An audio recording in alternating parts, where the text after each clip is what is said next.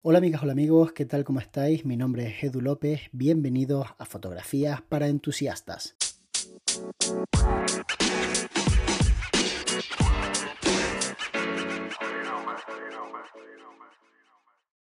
Hoy os voy a contar cuál es la razón por la que nunca he creído en las estrategias de Instagram en las que uno coloca, pues por ejemplo, tres fotografías a la vez en el feed que tengan relación o en esas en las que uno, pues a lo mejor dice, voy a trabajar solamente con estos elementos y voy a obviar el resto, a lo mejor la paleta de colores, todo lo que tiene que ver con, pues qué sé yo, desde la elección de un tipo de imagen, porque solo hago este tipo de fotografía, entonces todos son retratos, o solamente hago fotografía de calle, así que nunca hay un retrato, o incluso la gente que mete eh, gráfica, o sea, que le mete como texto a las publicaciones con el propósito de darle un toque diferente, o quienes hacen un cuadro blanco alrededor.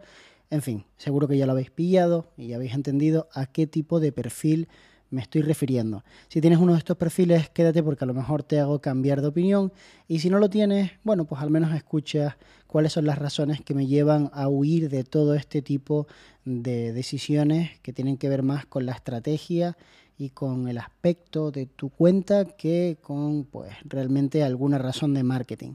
Por una parte, la de publicar tres cosas a la vez en el mismo eh, digamos, día y buscando una relación entre esas tres imágenes, te limita sustancialmente a la hora de pues tener una fotografía que te gusta, que crees que encaja con lo que quieres comunicar y ahora de repente tienes un problema que te has inventado tú, nadie te lo había puesto, pero tú te lo has inventado y es tener que encontrar otras dos fotografías que efectivamente vayan también bien con esa primera que querías publicar.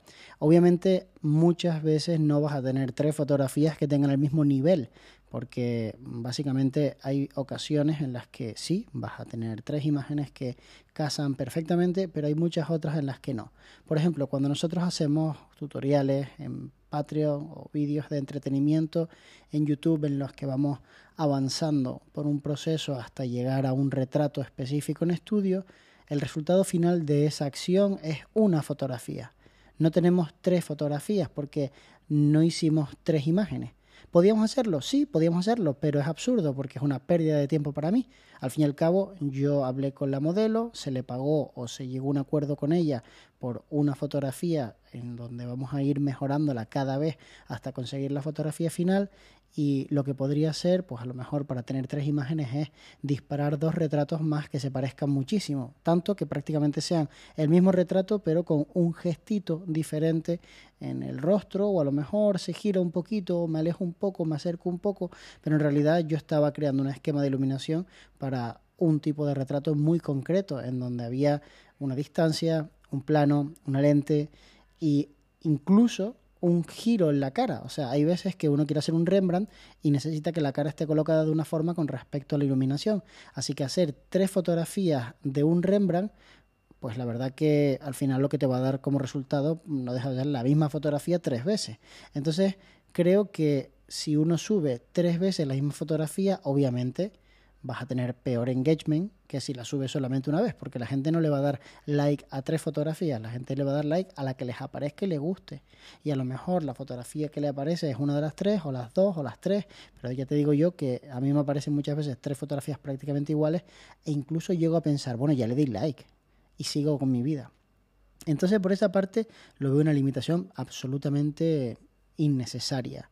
Además de que cuando trabajas con situaciones en las que no dominas eh, la creación de contenido, como por ejemplo las personas que curran conmigo y maquillan a modelos y actores y todo esto, pues claro, les gusta subir su trabajo, pero me piden tres fotos, entonces les digo, pues lo siento, pero es que no tengo tres fotografías.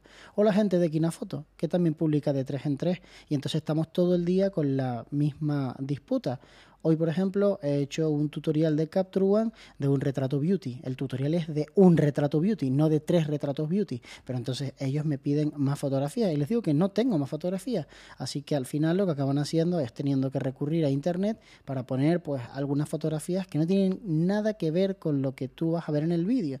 Con lo cual es peor todavía porque se están no solamente limitando, sino haciendo una comunicación que va en contra de, para mí, la norma número uno y es la honestidad. Si yo te enseño una fotografía y te digo, vas a ver cómo se editan pieles en Capture One, pues quiero que me enseñes la fotografía con la que vas a editar las pieles, no quiero que me enseñes una fotografía del stock de Capture One que te descargaste.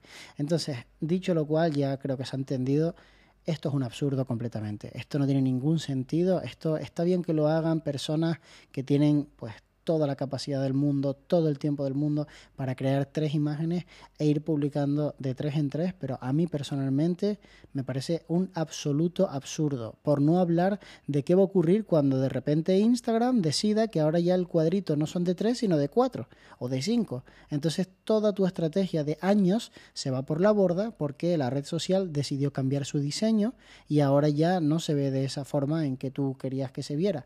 Aparte de que estás presuponiendo que la gente ve tu contenido yendo al feed. Y cada vez está más demostrado que muy poca gente va al feed de los demás. Lo que hace es ver lo que le pasa por delante. Con lo cual puede que la gente haya visto una de las tres fotografías que ni siquiera era la principal, la que tú querías que vieran. O sea, un absoluto despropósito. Las personas que cogen y dicen, oye, pues yo voy a meterle a la fotografía un recuadro blanco alrededor, porque de esta forma me cabe la fotografía en dos tercios, tengo la sensación de que no quieren seguir las normas del juego. No les apetece publicar en cuatro quintos, les apetece publicar en dos tercios, pero tampoco lo quieren hacer en los stories, que es donde podrían publicar pues en una proporción más parecida a los dos tercios, sino que prefieren hacerlo en el feed. ¿Qué ocurre? Pues que esto obviamente es muy sacrificado, porque primero tengo que editar y perder el tiempo en colocar la fotografía en un recuadro, que sí, que me imagino que habrán aplicaciones para el móvil que ya te permitan hacerlo, pero por otra parte, a la gente a la que le aparece tu imagen, tiene un recuadro blanco absolutamente innecesario, la imagen no ocupa toda la pantalla, no lo entiendo, no me cabe en la cabeza. Y la gente que coge y de repente pone dos cuadros blancos o negros al lado de cada foto, estos directamente tengo la sensación de que no se han parado a pensar en qué va a ocurrir cuando me aparezca una fotografía completamente en blanco y diga, ¿qué le pasó a Instagram? ¿Se rompió? Y mire y es tu perfil y diga, ah, vale, vale, y me vuelvo a ocurrir, obviamente te dejo de seguir. O sea, yo no quiero que me aparezcan cuadros blancos ni cuadros negros totalmente, a no ser que sea en un momento puntual una denuncia social pues como ocurrió con el tema de Estados Unidos y pues la discriminación racial. Y entonces en ese caso sí pues está más que justificado pero en el día a día una persona que me, lanza dos cuadros negros cada vez que publico una foto pues amigo no te quiero seguir. Así de simple no me apetece que me aparezcan cuadros negros. Así que creo que la gente en vez de acatar un poco pues las normas de la red social en la que quieres estar pues pretenden hacer la suya. Y las redes sociales, desgraciadamente, no las puedes hacer tuyas. Lo aprendimos hace un millón de años con eh, la red social, aquella musical, no sé si os acordáis que se llamaba MySpace, y la gente podía cambiar los fondos utilizando código. A partir de ese momento ya los creadores de redes sociales dijeron, no, no, esto es un despropósito, la gente no tiene ningún gusto y esto es horroroso. Al final sabéis que lo mejor que puedes hacer en una red social es acatar las normas que tiene y tratar de adaptarte tú a la red social para crear el mejor contenido que puedas entendiendo esa red. Y así es como te va a ir bien. De hecho, yo tengo que decir que en realidad como usuario de Instagram no soy el usuario mejor. Instagram es una red social que premia el postear mucha cantidad de imágenes de tu día a día, y a veces no se puede utilizar la mejor cámara, la mejor lente. Los perfiles que más seguidores tienen en todo el mundo son perfiles de personas que enseñan su vida y las otras personas quieren verla. Y esas personas no se preocupan tanto de la forma, sino del fondo. Yo sigo un montón de blogueras que realmente sus fotografías dan pena, pero lo que me están comunicando merece muchísimo la pena. Utilizan la fotografía como una herramienta de comunicación y no necesariamente como una obra de arte pictórica, simplemente que son capaces de comunicar muy bien, y más ahora que hay un carrusel en el que me puedes meter varias fotografías en una misma publicación, lo cual hace que mi tolerancia ante una imagen que a lo mejor no tiene la mayor de las calidades técnicas, pues sea muy alta porque deslizo y aparece otra imagen que la complementa. Así que honestamente creo que yo podría mejorar bastante lo que viene siendo mi Instagram. Lo que pasa es que yo utilizo Instagram como un portafolio y busco de alguna forma que la gente, pues, en vez de ir a mi web, pueda ver mi trabajo en Instagram. Pero eso, una vez más, me limita. Y estoy intentando hacer mía una red social y poner mis normas del juego. Y es absurdo, porque realmente lo que debería hacer es utilizar Instagram de una manera en que, pues de repente yo coja y suba unas cuantas fotografías de un viaje, pero no solamente las fotografías de la cámara, sino también las fotografías del móvil que haya hecho y que suba un trozo de vídeo de una sesión de fotos al lado de, de la propia publicación. Entonces, bueno, pues cada uno obviamente la usa como quiere la red. Yo creo que mm, honestamente pienso que hay mucha gente que lo hace muy bien y mucha gente que lo hace con mucho estilo, pero creo que igual que pasa en YouTube, nos limita el buen gusto. Creo que el buen gusto, el querer hacer las cosas perfectas, el querer decir, oye, qué bien el diseño que tienes y cómo enlazaste la paleta de colores y todo esto, es lo que verdaderamente nos está limitando para utilizar la red como creo que mejor funciona y es simplemente pues dejándose un poco llevar, dejándose fluir y creando contenido de interés para las personas sin preocuparte siempre de la parte estética de la imagen y de la técnica que hay detrás de la misma. Espero que te haya gustado este podcast y nos vemos muy pronto. De hecho, nos vemos mañana.